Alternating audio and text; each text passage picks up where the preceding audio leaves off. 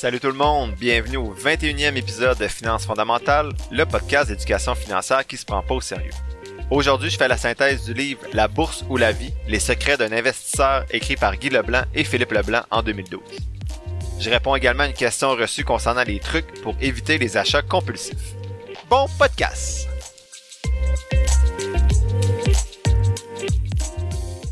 Bon mardi tout le monde ou bonjour de la semaine, peu importe quand vous écoutez cet épisode-là.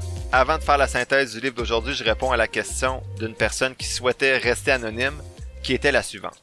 Avec toutes les lectures que tu as fait et les heures d'écoute de podcasts et de YouTube, as-tu des trucs pour éviter les achats compulsifs? D'abord, je dois dire que c'est vraiment pas mon domaine d'expertise parce que je suis loin d'être quelqu'un qui a déjà fait des achats compulsifs, donc j'ai pas nécessairement une expérience pour répondre à cette question-là. Par contre, ce que j'ai répondu à la personne anonyme, c'est que de mémoire, voici les quatre questions qu'il faudrait se poser avant un achat non essentiel. La première question, en ai-je vraiment besoin? Comme on a vu avec Pierre-Yves McSween. Ensuite, est-ce que je peux me le permettre? Ensuite, est-ce que ça va me rendre vraiment heureux? Et pour terminer, est-ce que ça va m'empêcher d'atteindre mes objectifs financiers? Donc, est-ce que j'en ai besoin? Est-ce que je peux me le permettre? Est-ce que ça me rend heureux? Est-ce que ça va m'empêcher d'atteindre mes objectifs financiers? Donc, selon les livres que j'ai lus, vous poser ces quatre questions-là va vous permettre de vous mettre dans une posture pour vous questionner réellement sur la nécessité, en fait, sur la pertinence de faire cet achat-là ou non. Sinon, on peut appliquer le truc d'attendre 7 minutes pour un petit achat non essentiel ou bien 7 jours pour les plus gros achats non essentiels. Quand je dis non essentiel, faut faire attention pour les gros achats. Exemple, une voiture, ça peut être essentiel, mais est-ce que la marque ou le, luxe que vous voulez vous offrir pour votre voiture, ben est-ce que ça c'est essentiel? Ça peut valoir la peine d'attendre 7 jours avant d'officialiser la vente euh, ou l'achat plutôt du produit que vous visez. Mais à la base, je crois que l'idéal c'est vraiment d'établir un budget, de déterminer un taux d'épargne avec des virements automatiques et d'être à l'aise de vivre et dépenser avec ce qui nous reste pour se gâter. Exemple, j'ai 15% de ma paye qui part automatiquement dans mon compte de courtage dans un FNB passif indiciel. Je sais qu'après, toutes les dépenses essentielles que je vais faire, maison, nourriture, voiture, ainsi de suite. il me reste X pourcentage pour mes dépenses qui sont plutôt discrétionnaires. Donc, on pourrait appeler ça le compte je me gâte. Donc, quelqu'un pourrait avoir un montant X par paye pour se gâter ou accumuler ce montant-là pour une plus grosse gâterie dans quelques mois. Donc, ce que ça fait, si vous automatisez cette épargne-là, ben, vous, allez, savoir qu'à chaque mois, ben, vous allez toujours avoir à peu près un montant X pour justement les achats que vous considérez ou qui sont plutôt considérés non essentiels. Donc voici ma réponse courte, mais excellente question encore une fois, parce que cette personne-là anonyme me nourrit beaucoup de questions. Vous allez le voir dans les prochains épisodes. Donc, bonne semaine et merci beaucoup pour ta question. Maintenant, pour le segment synthèse du livre. Donc, je vous fais cette semaine la synthèse du livre La bourse ou la vie, les secrets d'un investisseur, écrit par Guy Leblanc et son fils Philippe. J'imagine, il s'appelle Philippe Leblanc. Donc, j'imagine c'est son fils, peut-être pas. Aujourd'hui, je fais la synthèse de la cinquième édition de 2012. La première édition était en 2005 de mémoire. Moi, j'ai lu la version de 2012. Ce que les auteurs proposent est un peu plus simple que ce qu'on a vu dans l'épisode 19 avec euh, Benjamin Graham et je vous ai gardé uniquement les principales données mentionnées dans le livre pour leur outil d'évaluation qu'ils appellent code 100. Donc le premier élément de synthèse, c'est 5 trucs pour réduire le risque en bourse.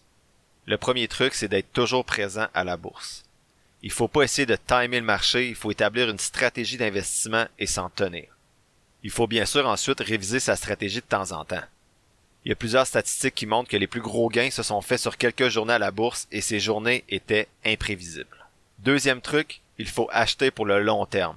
Il faut alors faire fi de la volatilité à court terme de la bourse et se rapprocher du rendement habituellement positif de la bourse sur le long terme. Troisième truc, il faut effectuer une étude sérieuse des titres que vous achetez si vous achetez des titres individuels bien sûr. Il faut pas juste se fier sur votre feeling. Je rappelle toutefois que l'auteur gère des capitaux privés et que bien sûr il privilégie avec sa stratégie une approche active, mais je rappelle toujours qu'une stratégie passive indicielle est selon plusieurs autres livres probablement la stratégie la plus efficace pour vous, voir mes épisodes précédents si vous savez pas de quoi je parle. Quatrième truc, c'est de diversifier son portefeuille dans un certain nombre de titres. Comme on l'a vu dans l'épisode 14, la diversification permet de diminuer les risques sans nécessairement affecter le rendement total du portefeuille. Et enfin, le cinquième truc, c'est de payer un prix raisonnable, comme on a vu dans les épisodes précédents avec une marge de sécurité lorsqu'on achète une action. Deuxième élément de synthèse, c'était 11 erreurs à éviter à la bourse. Première erreur, ne pas faire ses devoirs. En cas de doute, il faut passer à autre chose et il faut continuer à faire ses devoirs une fois le titre acheté. Deuxième erreur, investir dans une société qu'on ne comprend pas. Personnellement, j'ai fait cette erreur-là d'investir dans une action, une entreprise que je comprends pas. Je l'ai faite quelques fois, puis je la fais encore en me fiant peut-être un peu trop sur mon outil d'analyse.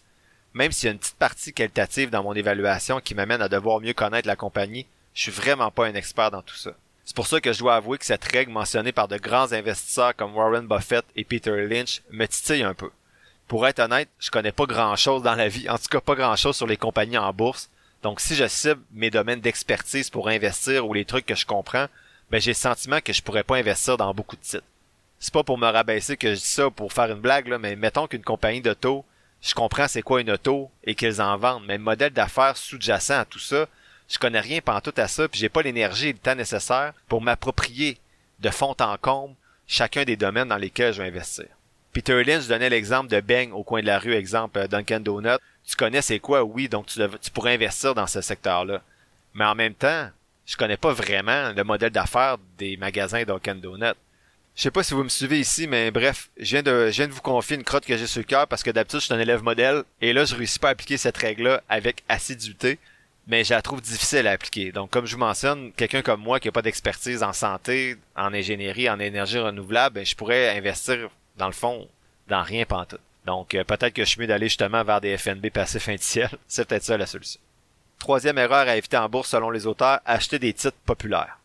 C'est une erreur qui peut coûter très cher parce que quand on achète un titre populaire, habituellement, il est souvent déjà trop tard. J'ai fait cette erreur-là en novembre 2021 quand j'ai commencé à investir dans la crypto-monnaie. Je pense que j'ai dû acheter la journée où c'était au sommet, puis après ça, ça a jamais remonté depuis. J'avais appris par contre, parce que plus tard, mon ami me parlait du pétrole au début de la guerre en Ukraine. Il me disait, hey, ce titre-là monté de 70%, ça arrête pas de monter, on aurait dû investir il y a une semaine. Puis je me suis dit, ben, je vais regarder si j'avais investi aujourd'hui, qu'est-ce que ça donne. Et le lendemain, le titre a descendu, je pense, de 80%. Donc, j'aurais fait une erreur en investissant dans ce titre-là. Et la même chose plus récemment avec les, les banques américaines. La journée, je me suis dit, ça pourrait être intéressant d'investir dans, je pense, c'est FRC, le, le sigle à banque. Ben, le lendemain, le titre baissait de 50%. Donc c'est vraiment souvent quand on trouve un titre intéressant, il est souvent déjà trop tard. Donc je ne fais plus cette erreur maintenant, mais je l'ai déjà faite une fois avec la crypto-monnaie. Quatrième erreur, c'est ignorer la valeur d'une entreprise. Donc la stratégie d'analyse fondamentale peut combler cette, euh, cette erreur-là soulevée par les auteurs. Cinquième erreur, c'est vendre, acheter, vendre, acheter, vendre, acheter. Donc, euh, Warren Buffett dit que le marché boursier transfère l'argent des impatients vers les, vers les personnes qui sont patientes. Donc, si vous faites bien vos devoirs, vous devrez garder vos titres le plus longtemps possible. Ce que Buffett dit souvent, c'est qu'il faut voir ça comme une business, du business picking et pas du stock picking, donc comme de la sélection de compagnies et non de la sélection d'actions. Donc, quand vous achetez une compagnie, faut que vous vous considérez vraiment comme si vous étiez un actionnaire de la compagnie et que vous participiez à la réussite de cette compagnie. Sixième erreur, c'est le biais de l'auto. Donc, les auteurs mentionnent de viser le coup de circuit avec une compagnie qui rentre en bourse. Donc, exemple, une petite compagnie dans la voiture électrique qui vient de rentrer sur le marché boursier. Il y a eu, euh, un certain temps, la compagnie Rivian. Donc, les gens investissent dans ces compagnies-là en souhaitant avoir un coup de circuit, mais souvent, plus souvent qu'autrement, en fait, ces compagnies-là, ben, redescendent et vous perdez votre argent il n'y a pas de mal à risquer une petite infime partie de son portefeuille dans ces compagnies-là, mais de mettre 60-80% de ses avoirs dans des compagnies très risquées comme ça, ben euh, ça se peut que vous ayez un coup de circuit, mais ce que les auteurs disent, c'est que vous avez autant de chances de gagner dans ces titres-là qu'à la vraie loto, et probablement moins même qu'à l'Auto Québec. Septième erreur, c'est de tenter de prédire les marchés. Donc, il y a plein d'études qui montrent que c'est impossible et tous les plus grands investisseurs de l'histoire disent ne pas pouvoir le faire. Donc, pourquoi nous, on pourrait prédire les marchés boursiers? Huitième erreur, ils disent que trop, c'est comme pas assez. Honnêtement, je me rappelle plus trop le sens précis de cette phrase-là que j'avais notée, ben en fait de cette erreur-là que je m'étais notée, mais en ce moment, je la vois avec, avec deux sens. Le premier, c'est que trop de diversification peut tuer le rendement, ou bien avoir trop de données pour analyser les titres peut devenir contre-productif. Je me questionne beaucoup actuellement si je devrais justement épurer un peu mon outil d'analyse pour éviter de faire cette erreur-là, d'en avoir trop et que ça devienne comme pas assez. Neuvième erreur, la marge avec beaucoup de modération. Donc les auteurs disent d'utiliser en fait l'effet de levier, la dette avec beaucoup de modération. Surtout en ce moment avec les taux qui montent, c'est important d'investir de l'argent, ce qu'on n'a pas besoin sur du long terme. Dixième erreur, ne jamais prendre de pertes. Je me l'ai souligné celle-là, c'est clairement un point que moi je dois améliorer encore aujourd'hui, mais j'en parle un petit peu plus au cinquième point euh, de l'épisode d'aujourd'hui. Onzième et dernière erreur soulignée par les auteurs, c'est tomber en amour. Comme dans la vraie vie, ça peut faire mal, donc euh, tomber en amour avec un titre, ça peut nous faire prendre des décisions émotives et les émotions, mais c'est jamais une bonne chose en bourse. Troisième élément de synthèse aujourd'hui du livre, c'est les 10 qualités d'un bon investisseur. Un bon investisseur est d'abord prévoyant, donc il planifie une stratégie en considérant toute la fiscalité et son contexte à lui. Un bon investisseur est également prudent, surtout par rapport à ses émotions. Un bon investisseur est patient, donc réussir en bourse, on l'a vu, c'est pas excitant. Si vous avez du plaisir, trop de fun à investir en bourse, ben attention à vos rendements. Quatrième qualité d'un bon investisseur, c'est sa présence, donc sa présence sur le marché boursier. Il va être souvent investi à 100%. Ensuite, un bon investisseur est réaliste et a un esprit critique. Donc, il faut pas être trop optimiste ou trop pessimiste non plus. Il faut viser des rendements réalistes et être critique sur ce qu'on entend dans les podcasts, par exemple, comme aujourd'hui. Il faut être critique aussi, par contre, envers soi-même, de réviser sa stratégie ou sa capacité d'épargner, par exemple. Si vous épargnez, par exemple, seulement 2-3% de votre salaire parce que vous dépensez trop dans des biens ou dans des achats qui sont non essentiels, ben peut-être que vous devez être critique par rapport à vos habitudes financières actuelles. Sixième qualité, c'est d'apprendre de ses erreurs et ne pas tenter de trouver des excuses. Donc, vous allez faire des erreurs quand vous allez investir. Vous allez peut-être euh, succomber à vos émotions un jour ou l'autre. C'est important de, bon, vous pardonner puis vous dire c'est normal, mais d'apprendre de cette erreur-là et de ne pas tenter de trouver des excuses autres que votre propre comportement, vos propres décisions, vos propres choix. Septième qualité, l'ouverture d'esprit, tout en demeurant critique bien sûr, mais d'être ouvert aux opinions des autres, pas à cause qu'on a une stratégie que c'est la meilleure puis qu'on doit plus déroger du tout et rien changer de cette stratégie-là. On doit toujours être réceptif et modifier des choses si ça s'avère adéquat pour nos rendements. Huitième qualité, c'est l'indépendance d'esprit, donc être contrarian, donc aller à contre-courant, ne pas se laisser influencer par les foules, dans l'investissement bien sûr, mais également dans la vie de tous les jours. Neuvième qualité, la discipline, donc respecter sa stratégie. Oui, on peut la modifier de temps en temps selon ce qu'on entend, ce qu'on écoute pour l'améliorer, mais une fois qu'elle est euh, planifiée, on doit la respecter. Jusqu'à la prochaine fois, on va s'asseoir pour l'ajuster. La dixième qualité, ben, c'est la passion. Si vous êtes intéressé à la sélection de titres individuels, ben, pour faire vos devoirs, faut être passionné. Si je facturais mes heures actuellement pour la partie active de mon CELI qui est 30% de mon portefeuille à mon taux horaire habituel, ben, ça serait vraiment pas payant pour moi d'investir. C'est pour ça que plusieurs auteurs suggèrent une approche un peu plus passive, mais pas, pas ces auteurs-ci. Quatrième élément de synthèse aujourd'hui, les principales données pour analyser une compagnie. Donc pour toutes les données suivantes que je vous présente, l'auteur suggère de vérifier au moins sur 5 ans, mais que si les données sont juste disponibles sur 3 ans, c'est correct aussi. Moi, dans mon outil, vous savez que je regarde sur 5 ans et sur 10 ans selon mes autres lectures, sauf exception, mais je pondère ensuite le tout et je m'assure que c'est correct, qu'il n'y a aucun drapeau rouge pour une compagnie. Donc les auteurs parlent du ratio d'endettement, donc les revenus divisés par les dettes, qui devrait pas être en haut de 1. Donc on ne devrait pas avoir plus de dettes que de revenus. Deuxième donnée que les auteurs suggèrent d'analyser pour une compagnie, c'est le ratio du fonds de roulement. Donc ce que ça signifie, c'est qu'on va prendre les actifs à court terme et on va les diviser par les passifs à court terme. Faut pas que le ratio soit en bas de 1. Si le ratio est en haut de 2, c'est parfait. Ça permet de voir si une compagnie est capable de rembourser ses dettes sans nuire aux opérations normales. Troisième donnée à regarder selon les auteurs, c'est le ratio dette totale divisé par les profits d'exploitation, ce qu'en anglais, en anglais on appelle l'EBITDA. Si le ratio est supérieur à zéro, ça signifie que la compagnie est rentable. Dans ma stratégie à moi que j'ai présentée à l'épisode 2, vous verrez que j'ai plusieurs ratios, ou vous avez déjà vu que j'ai plusieurs ratios dans mon outil qui s'intéressent à l'endettement. C'est super important pour connaître la santé financière d'une compagnie et sa capacité à maintenir sa croissance et sa rentabilité. Quatrième donnée suggérée par les auteurs, c'est la croissance des profits, donc la, croissance du net income, et s'interroger à savoir si ces profits sont soutenables à long terme. Moi, je regarde cette croissance-là des profits nets sur 5 ans, mais les auteurs précisent pas de chiffre ici exactement sur le nombre d'années qu'on devrait regarder. Ailleurs, dans d'autres livres, on dit qu'une compagnie exceptionnelle va avoir au moins 15% de croissance de ses profits nets par année, mais ça dépend bien sûr du stade auquel se trouve chaque compagnie et dans quel secteur se trouve chaque compagnie. Cinquième donnée mentionnée par les auteurs, c'est la marge bénéficiaire nette, donc la net margin. Attention par contre, c'est pas une donnée à utiliser dans, dans les premières étapes parce que ça va varier selon les secteurs. Donc c'est une donnée à regarder un peu plus tard dans votre analyse. Pour certains secteurs, 3% permet d'être rentable, exemple les épiceries, alors que pour d'autres secteurs, 10% va être peu élevé, donc par exemple dans la technologie. Donc il faut comparer cette donnée-là par industrie. Personnellement, je considère cette donnée-là dans mon outil, mais sans la distinguer par secteur. C'est clairement une limite de mon outil qui favorise des compagnies dans certains secteurs avec des croissances et des marges plus élevées.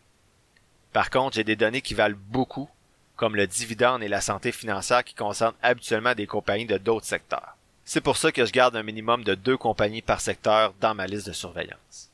Ça peut donc arriver qu'une compagnie dans le secteur de la consommation de base comme Walmart par exemple se retrouve avec moins de points qu'une compagnie technologique par exemple comme Google qui se retrouve pas sur ma liste mais qui a plus de points. Donc Walmart pourrait avoir 61 points et Google 65 points et Google pourrait ne pas se retrouver sur ma liste de surveillance mais Walmart se retrouverait sur ma liste. J'ai pris Walmart et Google juste comme ça par exemple, ce sont pas des compagnies nécessairement qui se retrouvent sur ma liste de surveillance. Et enfin, la dernière donnée, l'auteur dit qu'il peut arriver que lui-même achète des titres qui ne respectent pas nécessairement les critères ci-dessus, mais juste dans deux cas précis. Premier cas, c'est que c'est une belle compagnie avec des problèmes temporaires, ou lorsque la valeur du titre vaut moins que l'actif net de l'entreprise, donc le price book ratio. J'en ai déjà parlé dans des épisodes précédents, c'est comme si tu achetais un dollar avec 50 sous. Donc ça veut dire qu'une compagnie vendrait, exemple, une action à 50 dollars, mais si elle fait faillite, tu reçois 100 dollars de la compagnie parce que ses actifs valent plus que la valeur actuelle de l'entreprise. Personnellement, ces données-là de valeur font pas partie de mon score sur 100, mais je les compile au cas où, justement, certaines aubaines apparaîtraient dans des compagnies qui ont quand même du sens du point de vue fondamental. Donc, des fois, ça va arriver qu'une compagnie a un score de 59, donc elle se retrouve sur ma liste potentielle, mais pas sur ma liste de surveillance, mais je me rends compte, oh, cette compagnie-là a en plus un actif supérieur à sa valeur actuelle. Donc après ça, tu peux creuser pour voir pourquoi, mais ça peut s'avérer un investissement qui est intéressant, même si c'était pas nécessairement une des 20 ou 25 meilleures compagnies dans ma stratégie d'analyse. Enfin, le cinquième élément de synthèse aujourd'hui, c'est apprendre à vendre ses actions. Pour faire de l'argent en bourse, il faut en perdre. Ne pas hésiter à vendre ses mauvais titres pour réinvestir cet argent-là dans des bons titres qui vont fructifier avec le temps personnellement, c'est probablement l'erreur que je fais le plus souvent ou que j'ai faite le plus souvent au cours de mes trois premières années en bourse. Je me disais toujours que le titre allait remonter puis que j'allais vendre au moins quand le titre allait revenir à zéro perte. Maintenant, dès qu'une compagnie répond plus à mon barème minimum selon mon outil deux fois de suite, donc j'analyse aux six mois, donc si après une année, ça fait une année que le titre répond plus à mes barèmes minimum, ben là, il y a un drapeau qui se lève. Je regarde donc plus les pertes pour vendre, je regarde uniquement maintenant les fondamentaux de la compagnie. Si un titre perd 80% de sa valeur mais répond toujours à mes fondamentaux, je risque d'en racheter. À l'inverse, si un titre monte, dès qu'il a fait 20%, je vais le réanalyser.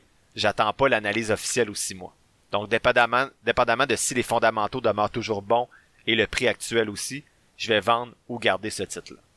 Habituellement, si les fondamentaux sont encore bons, je vais le garder, sauf si le prix me semble très surévalué, je vais probablement en vendre une partie, peut-être la moitié si les fondamentaux ne sont plus bons, je vais vendre le titre, mais ça serait surprenant parce que d'habitude, s'il a monté de 20%, c'est parce que les fondamentaux sont toujours bons. Bref, pour que je vende un titre qui fait bien, c'est habituellement que le prix devient surévalué au regard des fondamentaux de l'entreprise. En conclusion, le livre est très intéressant et québécois et sur le marché boursier, ce qui est assez rare.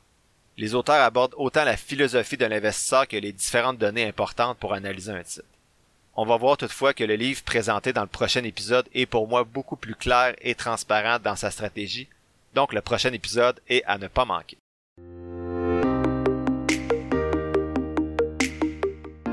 L'épisode tire à sa fin. Je vous remercie d'avoir écouté ce 21e épisode de Finances fondamentales.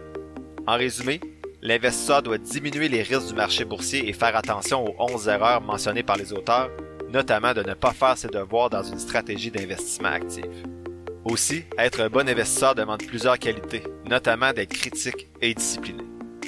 Enfin, le livre propose plusieurs ratios que j'ai personnellement réinvestis de différentes façons dans mon outil d'analyse, mais peu importe ce que vous utilisez comme données d'analyse, ne tombez jamais en amour avec un titre. La semaine prochaine, je fais la synthèse du livre Investir à la bourse et s'enrichir de Bernard Mounet. c'est le livre qui m'a été le plus utile afin de bâtir ma stratégie d'analyse des compagnies en bourse.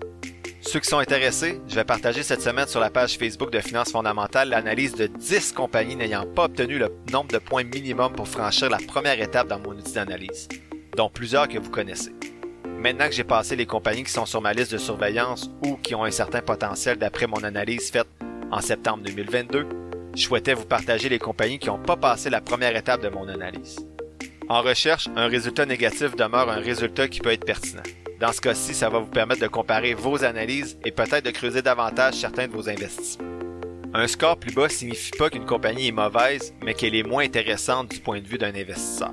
Je vous rappelle toutefois que je peux me tromper et que certaines de ces compagnies vont peut-être avoir un rendement exceptionnel dans les 5-10 prochaines années et que je ne suis qu'un modeste podcasteur qui s'amuse et tente d'éduquer quelques personnes à travers tout ça. Si vous avez apprécié l'épisode d'aujourd'hui, toujours trois choses que vous pouvez faire pour m'aider à continuer le podcast. Vous abonner au podcast sur votre plateforme d'écoute ou et à la page Facebook de Finances fondamentales et me laisser un avis positif. Partagez l'épisode avec votre entourage. Et enfin, vous pouvez m'écrire sur mon Gmail ou euh, sur la page Facebook de Finances fondamentales qui sont tous les deux dans la description de l'épisode. N'oubliez pas que je suis pas un expert ou un gourou de la finance, juste un gars qui tripe un peu trop et qui partage ce qu'il apprend. Prenez pas ce que je dis pour du cash ou comme une recommandation d'achat, faites toujours vos propres recherches. Sur ce, merci encore pour votre écoute et on se dit à la semaine prochaine pour le 22e épisode de Finances fondamentales.